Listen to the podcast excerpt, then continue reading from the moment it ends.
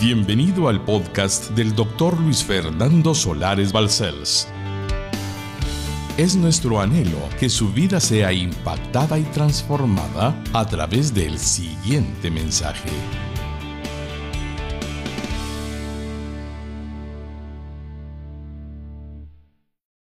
Más que vencedores a pesar de todo. Y entramos a la cuarta parte en el santo nombre de Jesús. Más que vencedores, hermanos lindos, por medio de Jesucristo, no por nuestros méritos, sino por su poder, más que vencedores por el Espíritu Santo, no por nuestras fuerzas, sino por su poder, más que vencedores, a pesar de toda oposición, a pesar de todo un mundo caído en pecado, del que fuimos rescatados para la gloria de su nombre. Y el texto con el cual dimos inicio y seguiremos usando es Primera de Corintios 15, 57. Y dice así el Señor a través del apóstol Pablo. Más gracias sean dadas a Dios que nos da la victoria por medio de nuestro Señor Jesucristo. La victoria de todo cristiano está en Cristo. Él es más que victorioso. Él es más que vencedor. Y Él nos da a nosotros el resultado de su victoria, el resultado de ser más que vencedor, siendo nosotros el objeto de la victoria que el hombre puede recibir en Cristo y el ser vencedores en cualquier circunstancia o situación.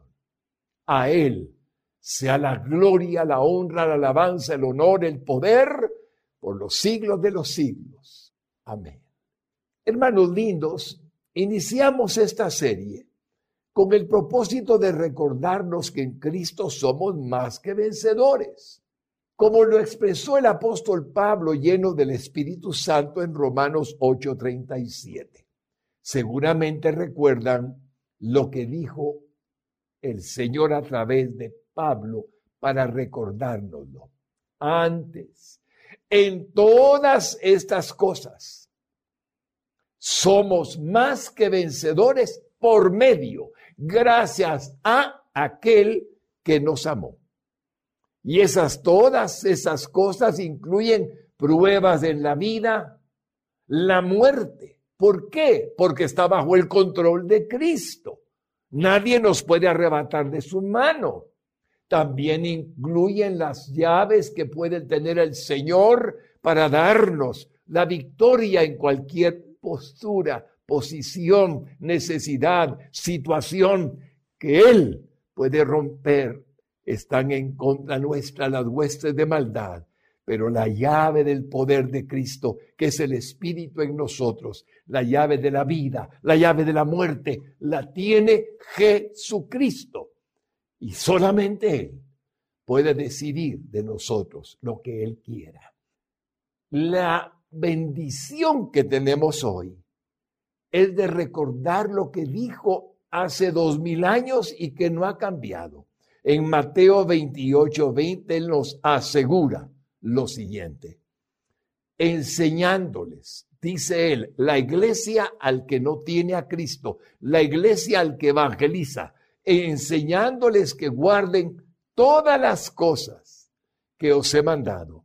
Obediencia a su palabra, condición primordial para la bendición de la vida. Y he aquí, yo estoy con vosotros todos los días hasta el fin del mundo. Hermano lindo, yo no sé dónde está ahorita. Si está en una sala, sentadito con la familia o se está solito. Si está acaso en una cama porque está enfermito. Si acaso se encuentra en este momento oyéndonos porque va en el radio escuchando la radio exclusiva o se encuentra en algún lugar que no conozco. Allí está Cristo, allí donde usted se encuentra. Él lo ha dicho. Él es real. Él es Dios omnipresente. Por lo tanto, qué bendición tenemos de darnos cuenta por qué podemos ser vencedores, victoriosos, no por nuestras propias obras, méritos, capacidades, no, por su misericordia, por su bondad, por su amor y por sus planes para nuestra vida, que nadie va a permitirle a Dios que haga un cambio en lo que Él decidió para usted por nombre propio. Cuando entendemos qué significa ser más que vencedores a pesar de todo, incluimos al enemigo, incluimos la enfermedad, incluimos la falta de dinero para algún momento determinado de nuestra vida, incluimos nuestra incapacidad personal, incluimos nuestra eh, inseguridad que a veces es capaz en nuestra mente de poner el enemigo si no estamos alertas para decir, fuera de mí, creo en ti, divino Jesús. A pesar de todo, me harás vencedor, porque tú quieres que así sea. El potencial que tenemos disponible como iglesia para triunfar sobre Satanás y las huestes de maldad en las regiones celestes que azotan a la humanidad pecadora, está firme en la promesa de nuestro Señor Jesucristo cuando declaró que las puertas del Hades no prevalecerán contra ella. En Mateo 16, 18. Y ella es la iglesia, somos nosotros los cristianos, como Él lo ha declarado por la eternidad. No prevalecerá el infierno en contra nuestra. Hay una prueba que esté atravesando. Ánimo mi hermano, ánimo mi hermana. Si usted la atraviesa solito, entre comillas, porque nunca está solito, le va a costar más.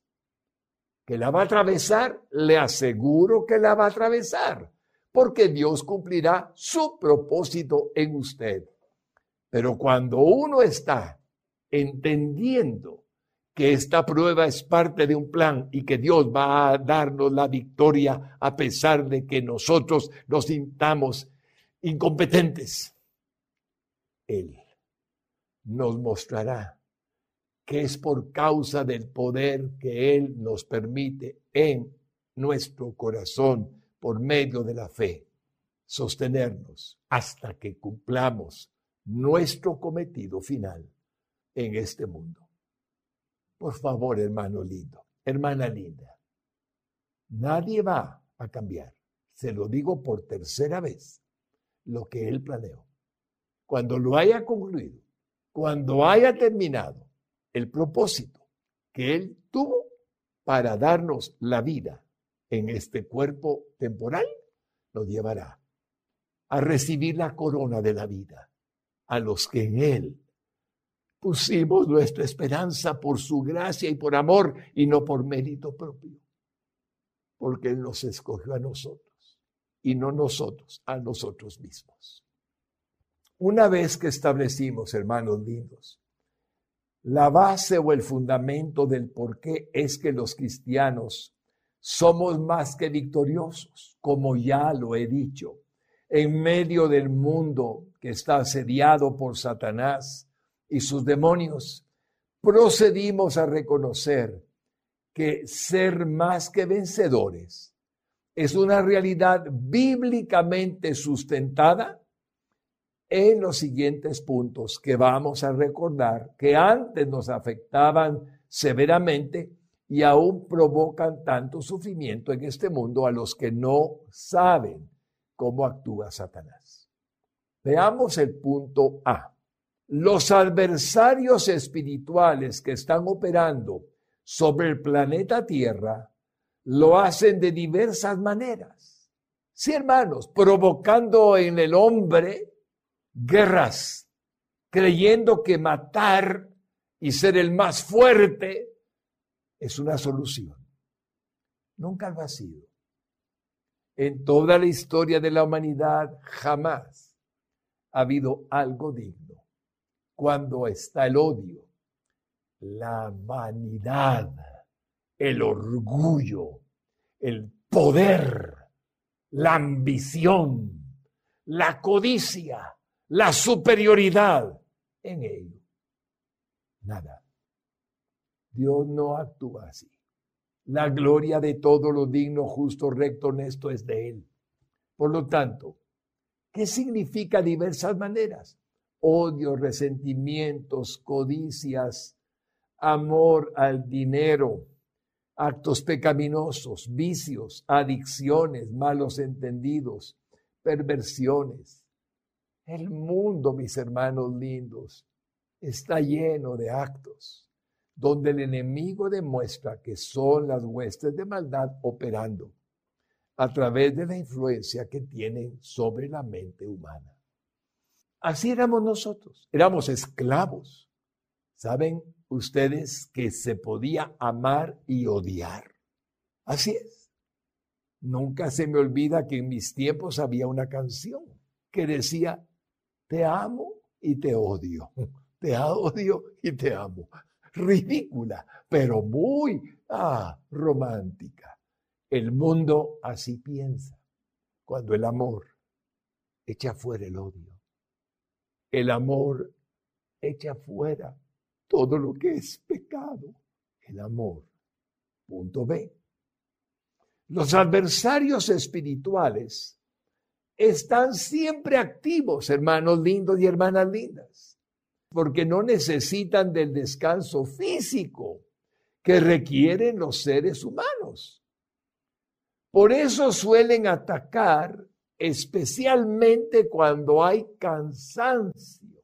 Cuide de descansar su mente, de descansar su cuerpo.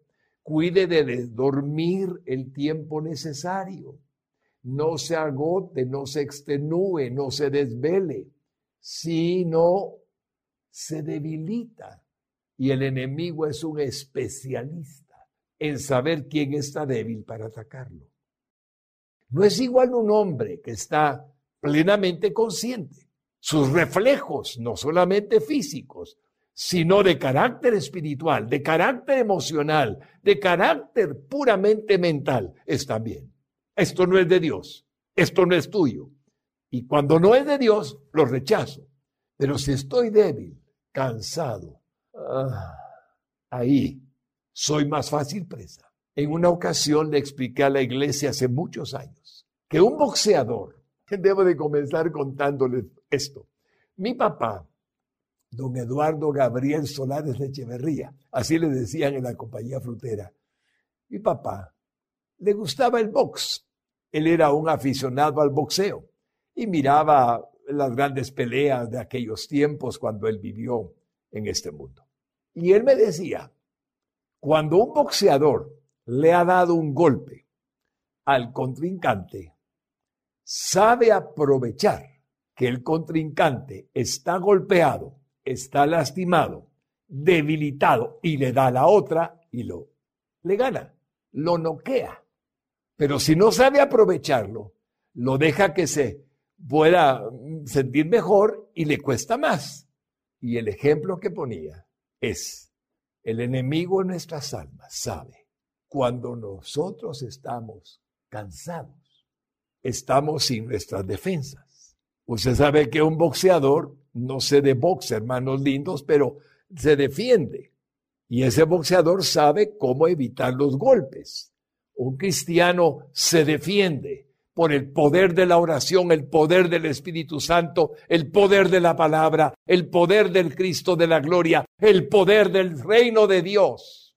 Pero cuando está débil, está cansado, está abrumado, está preocupado, no tiene la fe, no está haciendo de su palabra el alimento de cada día, no está viviendo conforme a lo que el Señor nos manda, está débil, está así. En el ejemplo que estoy dando. ¿Y qué hace el enemigo? Ahí es donde ataca.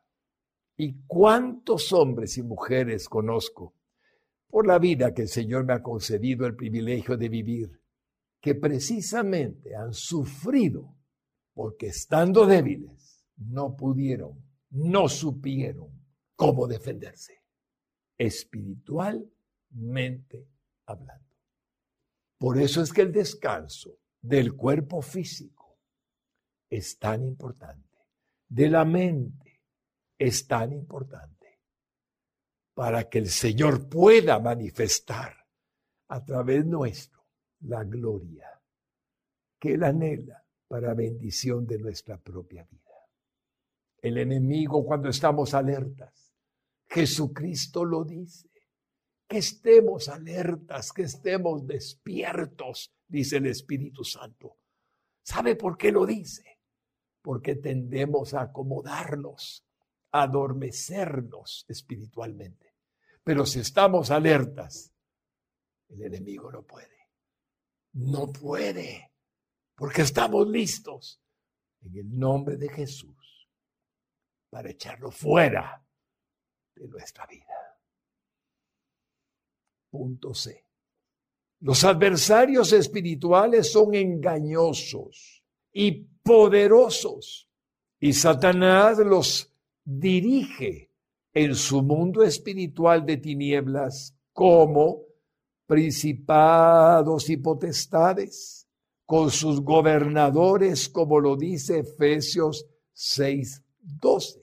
Literalmente la Sagrada Escritura dice, hermano lindo, que existe Satanás y que existen los demonios, que hay principados y hay gobernadores Ahora usted puede ser uno de ellos que se parecería a mí, que no está seguro de que así sea. Voy a explicarme. La intelectualidad, entre comillas, niega que el diablo exista. Sí, hermanos, piensan que todo es producto del alma, producto de hábitos, producto de pensamientos, producto de acciones. No se dan cuenta que cuando dicen que el diablo no existe. Satanás es una idea. Están negando lo que Jesucristo dijo. Curiosamente creen en Jesucristo, pero no creen en Satanás, no creen en los demonios, no creen en el infierno. La Biblia no está opción de cada uno. ¿Qué voy a creer y qué no voy a creer? La Biblia es Dios hablándonos o le cree todo o no le cree nada. El problema es que no entendemos eso. Entonces, ¿qué sucede? Voy a poner lo que estoy experimentando en este momento a leer el texto de los adversarios espirituales. Durante años su servidor estuvo metido en muchas cosas que no vale la pena recordar, pero en ninguna de ellas se hablaba de Satanás y por lo tanto no creía que Satanás fuera real. Era de esos intelectualoides, sin ningún menosprecio. Nunca he sido intelectual, pero no creía en Satanás. Así es que resulta que cuando vengo a Cristo y Él me demuestra su realidad, y Él me enseña su poder, y Él transforma mi ser, y Él me regenera y me cambia, él me hace una nueva creación. A mí me faltaba creer que el diablo realmente existía. Y para mí no es nada más que un recuerdo de aquello que Dios permitió lo que le voy a contar. Pero lo hago para que usted pueda comprender la realidad del enemigo si es que aún puede dudar que cuando algo le dice, no hagas esto, porque es malo, es Dios, hablándole a su corazón, a su mente. Y cuando alguien le dice, no importa, Puedes hacerlo. No tiene importancia. Nadie se va a dar cuenta. ¿Quién está haciendo eso? Los demonios. Sí, tienen acceso a nuestros pensamientos. Y esto lo descubrí porque Dios me permitió misericordiosamente conocer su realidad. Teníamos algún tiempo de convertidos. Ya éramos cristianos, teníamos algún tiempo, no sé cuántos meses. Éramos tan felices. Íbamos a los cultos de los días miércoles, los días viernes, los días domingo, en la mañana y en la noche. Éramos realmente adoradores del Señor. Y aún nos hacía falta estar más tiempo con Él. Pero yo seguía con el pensamiento de que el enemigo no era real. Tal vez sí, pero no estaba clara mi mente. Un día, Dios permitió algo, que en este hogar hay suficientes testigos para que yo le declare, no preocupándome en nada, si hay o no hay incredulidad, porque lo que me preocupa es contarle la verdad de lo que experimenté. Y si Dios le permite creerlo, será un regalo para mi corazón. Pero no contárselo es un error. Porque a lo mejor usted ha oído hablar de demonios, ha oído hablar del diablo, ha oído hablar de Satanás, pero no ha dimensionado la sutileza de su maldad. Cómo opera en pensamientos, cómo opera en personas, tratando de agredirlo. Es común. Resulta que ya ha pasado los meses, que ya le conté, sentimos y oímos en casa, donde acompañando a mi chatía y a mis hijas y a mi hijo pequeñito, una presencia tan horrible que usted ha oído hablar que la gente dice que se pone la piel de gallina. A mí no se me paran los pelos, hermano lindo, pero algunos sí. Y lo que sucedió es que fue algo horrible. ¿Sabe qué pasó en el hogar donde le estoy hablando ahora? Hace ya 36 años atrás. La presencia se manifestó sintiéndonos horriblemente mal. Era como que venía algo invisible acercándose a nosotros, pero no era solo un sentimiento, era una algo que no podíamos tocar, pero podíamos sentir. Y todos nos sentíamos afectados, pero no terminó allí. Oímos gritos, voces horribles en el techo de nuestra casa. Fue algo de películas de terror basadas en una realidad espiritual. Fue horrible. Entonces, en medio del pavor que nos causaba semejante experiencia, llamamos a la iglesia donde el Señor nos llevó para darnos fortaleza y crecimiento espiritual. Y amamos y pedimos ayuda misericordiosa porque estábamos horrorizados. Y lo que sucedió es que el pastor Efraín Gutiérrez, un hermano tan querido, era pastor adjunto del doctor Otoniel Ríos Paredes, pastor general de la iglesia Lim. Y le dice al pastor Efraín, Efra anda con Fernando, porque Fernando está con problemas de demonios en su casa.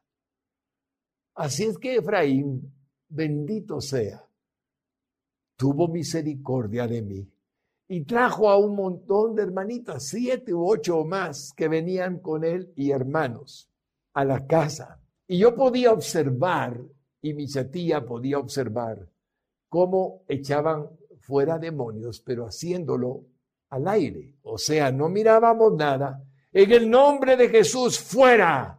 En el nombre de Jesús, fuera, vete. Este hogar le pertenece a Cristo. Si usted me permite una comparación, parecíamos ser locos, porque estábamos echando fuera algo que no se miraba. Pero quiero decirle algo, la vehemencia, la entrega de Efraín Gutiérrez, pastor adjunto de la iglesia NIM, que ahora está con el Señor, fue tal, y las hermanitas y hermanos, fue tal que limpiaron la casa. La casa quedó limpia. Qué paz, qué sentimiento de tranquilidad, qué ternura de amor el que reinaba en el hogar.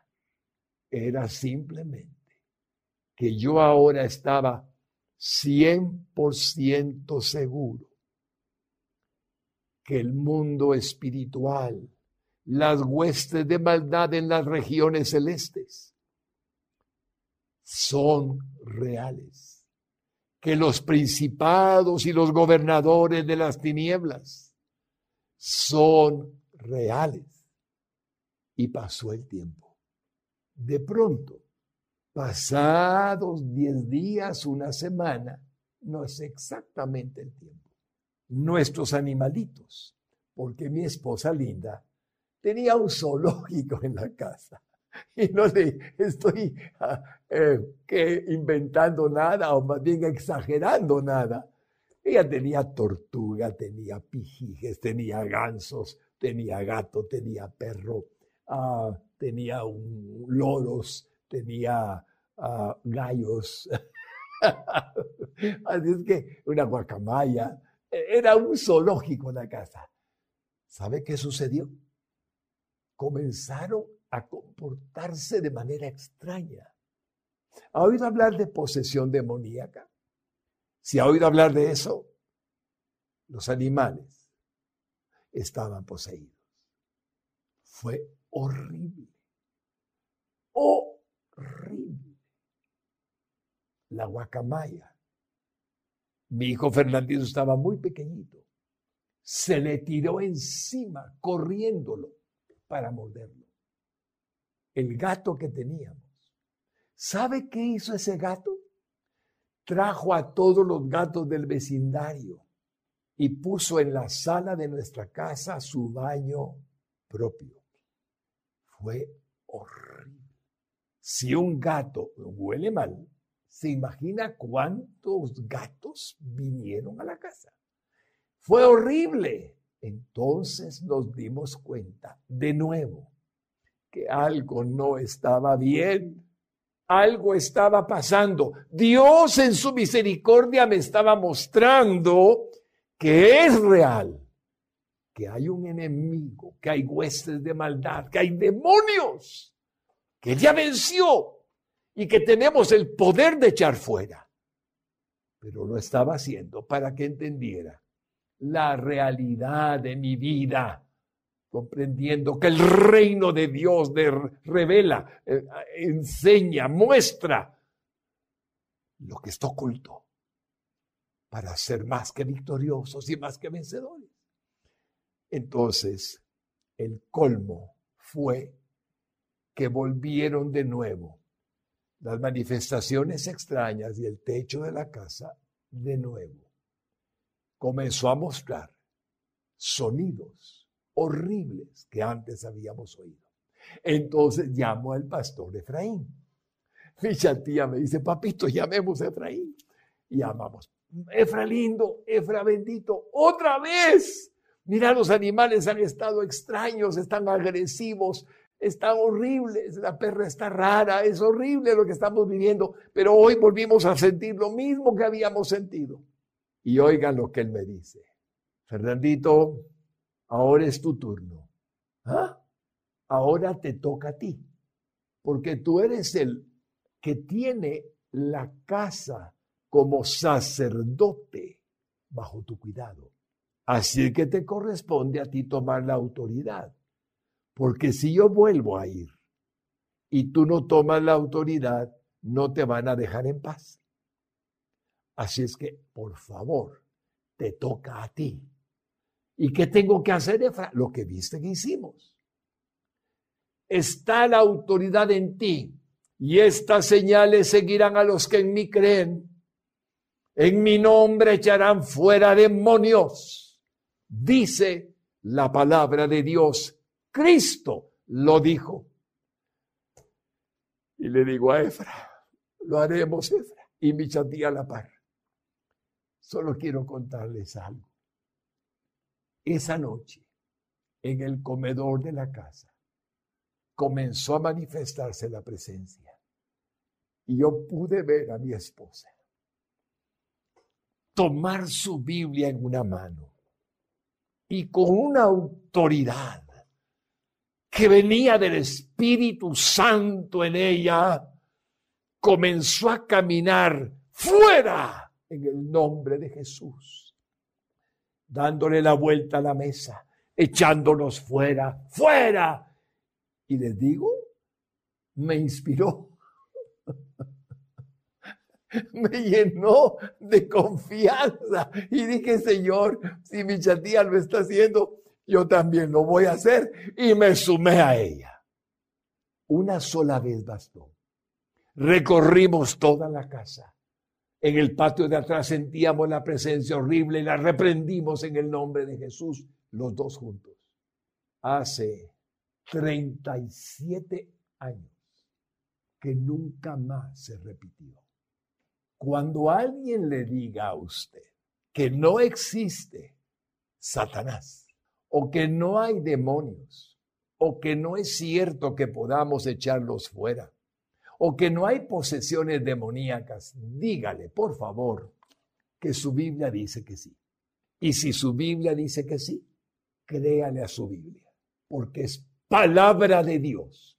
Hace 37 años no conocemos que el enemigo se atreva, porque le dijimos algo en la oración y no vuelvan más no vuelvan más. Y Dios, hasta hoy, no les ha permitido volver, ni lo permitirá jamás. Somos más que vencedores a pesar de todo. No hay ningún enemigo espiritual que pueda contra Cristo, contra los ángeles de, de Dios, de Cristo Jesús contra el Espíritu Santo. No lo hay. Son criaturas que antes fueron fieles a Dios y siguieron a Satanás, a Lucifer, y ahora están operando en maldad. ¿Qué significa lo que le estoy diciendo? Que usted no es solo de decir creo, pienso, es lo que Dios dice que usted es. Templos vivos del Señor en la faz de la tierra, templos del Espíritu Santo, pero no olviden que a su alrededor está el Señor protegiéndolos, guardándolos con los ángeles ministradores, espíritus ministradores, que vienen a ayudar a la iglesia de Cristo por los siglos de los siglos. Con esta explicación, ¿Puedo decirle algo? Más fuerte que lo que antes creí que era, Él me volvió. Porque entonces comprendí la plenitud de la palabra de Dios hecha realidad en una vida humana. Que un día dejará este cuerpo, que un día el Espíritu Santo me permitirá, por medio de su poder y de su gracia, comprender por siempre y para siempre en la eternidad cuánto significa el cuerpo de Cristo en la tierra, cuánto significa la iglesia de Cristo en la tierra, para que sigamos creyendo que somos una eh, religión. No lo somos. Aparte de que nos clasifican sociológicamente como lo hacen, está bien. Pero ¿qué es el cristianismo? Es la expresión de Cristo en el mundo. Es Cristo en nosotros, como dice el texto la esperanza de gloria. Voy a permitirme hacer algo ahora, porque seguramente lo que ha escuchado le puede haber causado un impacto, pero no para temor, por favor, que el espíritu de temor no venga sobre usted jamás, No nos ha dado Dios espíritu de temor, sino de poder, de amor y de dominio propio. Dice el Señor en su palabra, Pablo a Timoteo y Pablo a la iglesia. Es lo mismo. ¿Temor de qué? Cristo en vosotros. Todo lo puedo en Cristo que me fortalece. Dios, templo suyo somos en la faz de la tierra. ¿Temor de qué? Si fuéramos solo nosotros, ay Dios, nos puede estrujar el enemigo como un papel. Así nos puede estrujar. Déjeme mostrarle qué es estrujar. Esto. Pero usted no es esto. Usted es templo vivo del Espíritu Santo en este mundo. Nadie lo puede tocar sin el permiso de Dios. Permítame invitarlo a que escuche una alabanza, a que pueda relajar su alma y su espíritu, a que pueda adorar al Señor por cuanto el reino de los cielos es verdad y usted está en él para la gloria del nombre que sobre todo nombre. Y ahora pasamos exactamente al punto número tres, que vamos a comenzar leyéndolo de esta manera. Las ansiedades recurrentes que algunos cristianos padecen provienen de la opresión demoníaca que sufren debido a su falta de conocimiento de las sagradas escrituras o al contristamiento del Espíritu Santo que está en ellos debido a la práctica recurrente de algún pecado oculto. Esto es muy penoso de escribir, pero es muy abundante en la cristiandad que estamos actuando como que no fuésemos templos del Espíritu de Dios. Y esto lo contrista y lo entristece. Por ello es tan importante comprender que esto que hemos dicho, que hemos escrito, es que al entristecer al mismo Dios que está en nosotros, eso es contristar, entristecerlo, nos quedamos sin la plenitud de su poder y somos presas más fáciles del enemigo de nuestras almas. Y el enemigo trata de que no tengamos comunión, nos distrae, nos hace sentir culpables, nos hace sentir mal, en sentirnos indignos. Todo lo que necesitamos hacer, lo que necesitamos hacer es, Señor, perdóname, perdóname, te lo ruego con todo mi corazón. Y Él ve el corazón y nos levanta y nos perdona, por supuesto. Dios siempre nos permitirá su bondad infinita ayudarnos, socorrernos, auxiliarnos, sacarnos de donde no queremos estar. Él lo hará porque nos ama con amor eterno. Por esa misma causa de que las ansiedades son recurrentes, las preocupaciones siguen. Ay, el futuro, ¿qué va a ser de mí? Ay, ¿qué va a pasar? ¿Sabe qué es eso? No entender que nuestra vida está escondida con Cristo en Dios. Eso es todo. Pero cuando entendemos que somos suyos, que fuimos comprados por precio de sangre, y que no somos de nosotros mismos, sino que somos de Él. Cuerpo, alma y espíritu. Confiemos en Él. ¿Quién va a tocar su cuerpo? Si es de Él. ¿Quién va a tocar su alma? Si es de Él. ¿Quién va a tocar el espíritu humano que fue redimido en santificación? Si es de Él. Por supuesto que nadie. Por ello es muy importante entender que somos capaces de cometer pecados. Y de hecho, somos pecadores. Pero hay que recordar que nos recomienda el Señor para mantener nuestra comunión, nuestra relación, nuestra fe en la plenitud de su propósito, nuestra alegría, nuestro gozo, nuestra paz y tantas palabras dignas, lo que dice Efesios 4:27. Ni deis lugar al diablo. No le permita al diablo que tome un milímetro de su propia vida. Ni un milímetro. Por supuesto que somos pecadores. Por supuesto que podemos fallar, pero el ruego del Señor en esta palabra sagrada es que no le permitamos al enemigo aprovecharse de nuestras debilidades si no estamos llenos del Espíritu Santo. El, el, dar lugar al diablo siempre sucede cuando estamos en la carne, porque en el Espíritu Santo no hay tal cosa ni siquiera nos interesa las propuestas del diablo, las propuestas del mundo, las propuestas de la carne, porque estamos llenos del Espíritu Santo. Entonces el plan es llenarnos del Espíritu Santo para no dar lugar al diablo. Es necesario comprender que lo que estoy diciendo es tratar de guardarnos, como dice segunda de Corintios 2:11 para que Satanás no gane ventaja alguna sobre nosotros, pues no ignoramos sus maquinaciones. Él siempre está planeando cómo nos bota, cómo nos hace caer, cómo nos hace pecar, cómo nos saca de nuestra comunión con Dios.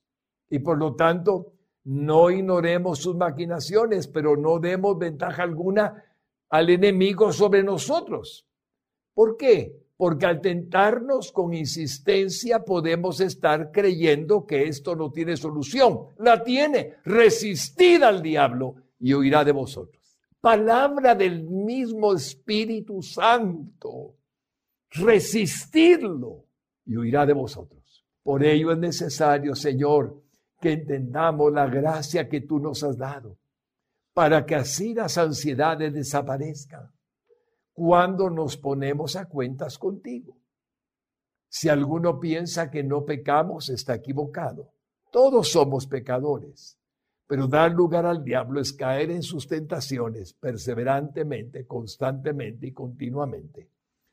Pero las ansiedades desaparecen cuando nos ponemos a cuentas con Dios. El Espíritu Santo nos vuelve a llenar por su gracia y misericordia su sangre viene sobre nosotros de Jesucristo y nos limpia de todo pecado. Y podemos hacerlo con arrepentimiento genuino y dejar de hacer lo que no es bueno. Un pecado oculto nada más produce dolor. Pídale a Dios victoria y se la dará. Pídale a Dios que quite eso y Él lo quitará. Sin embargo, hay una fórmula previa para pedirlo con autoridad y está en primera de Juan capítulo 1 y versículo 9 al 10. Dice así Juan, hablando él mismo, incluyéndose en primera persona. Si confesamos nuestros pecados, Él es fiel y justo para perdonar nuestros pecados. Si Juan se confesó pecador, que no seré yo, mi hermano, y que no seremos todos. Pero oigan lo que sigue. Y limpiarnos de toda maldad. Juan se mantenía limpio por la sangre de Jesús. Invocaba al Señor y por supuesto es un apóstol precioso. Pero él se incluyó. Y no crea que solo fue por misericordia. Él era hombre como usted, como yo. Versículo 10. Si decimos que no hemos pecado, ahí lo tiene, hermano lindo. Le hacemos a Él, a Dios mentiroso. Y su palabra no está en nosotros.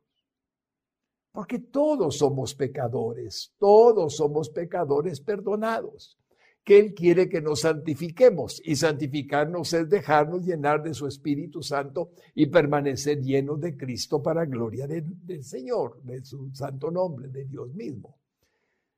Dice el versículo de Primera de Juan 2.1, que sigue en el párrafo que estamos leyendo, hijitos míos, ahora dice Juan, estas cosas os escribo para que no pequéis.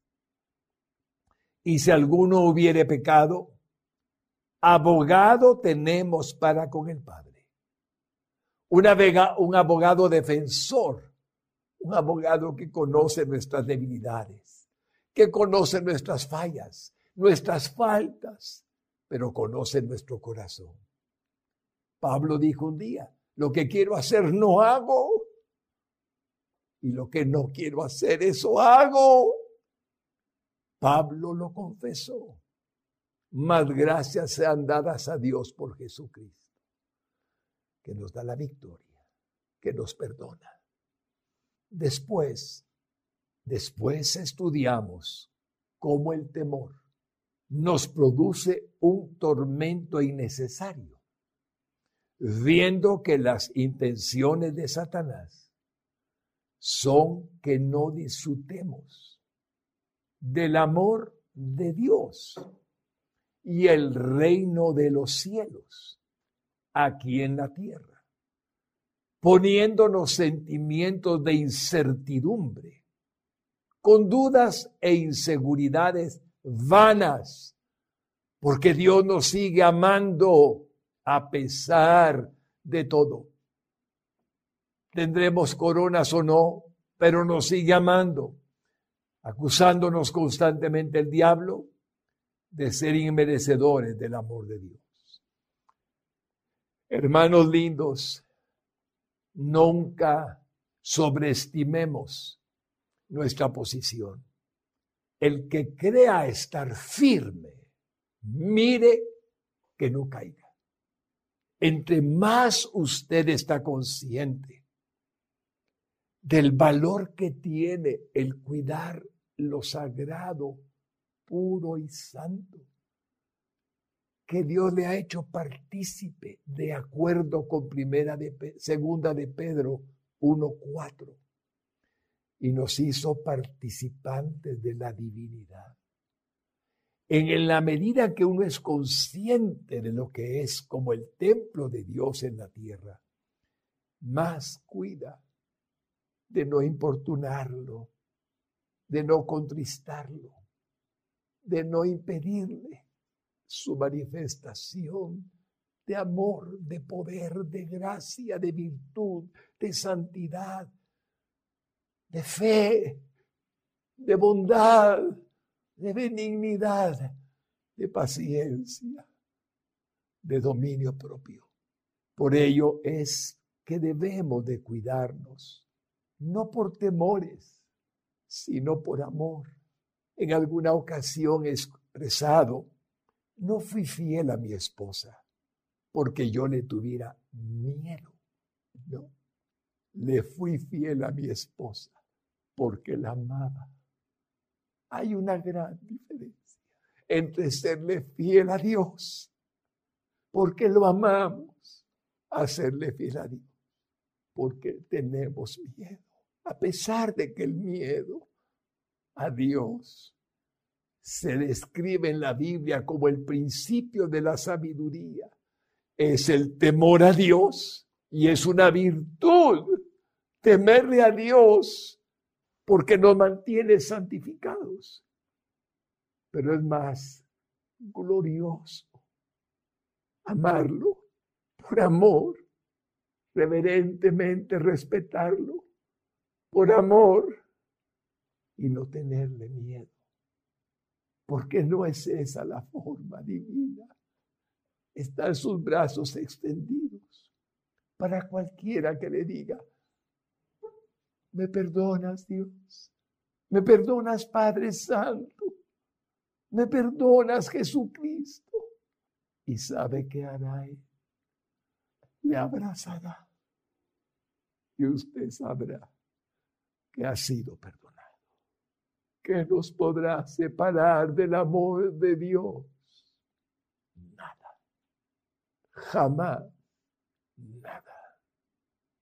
Es lo que dice su palabra. Y lo que pido, Señor, es que su corazón se llene del amor de Cristo, se llene del poder de Dios para amarlo reverentemente y cuidar de su relación con Él.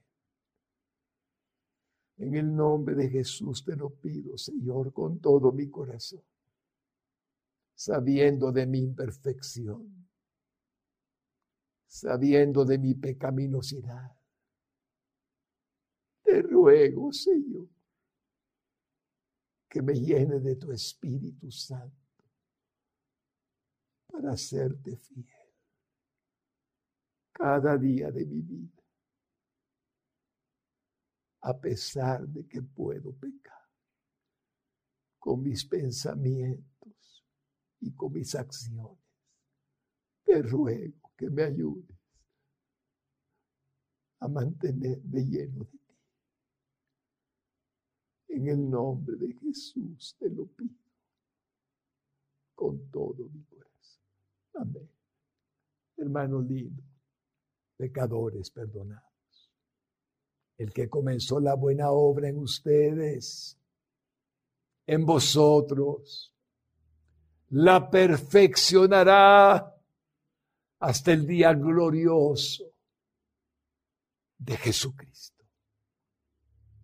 ¿Necesita alguien conocer del amor de Cristo? Recíbalo hoy con solo decirle ¿Quiere hacerlo conmigo?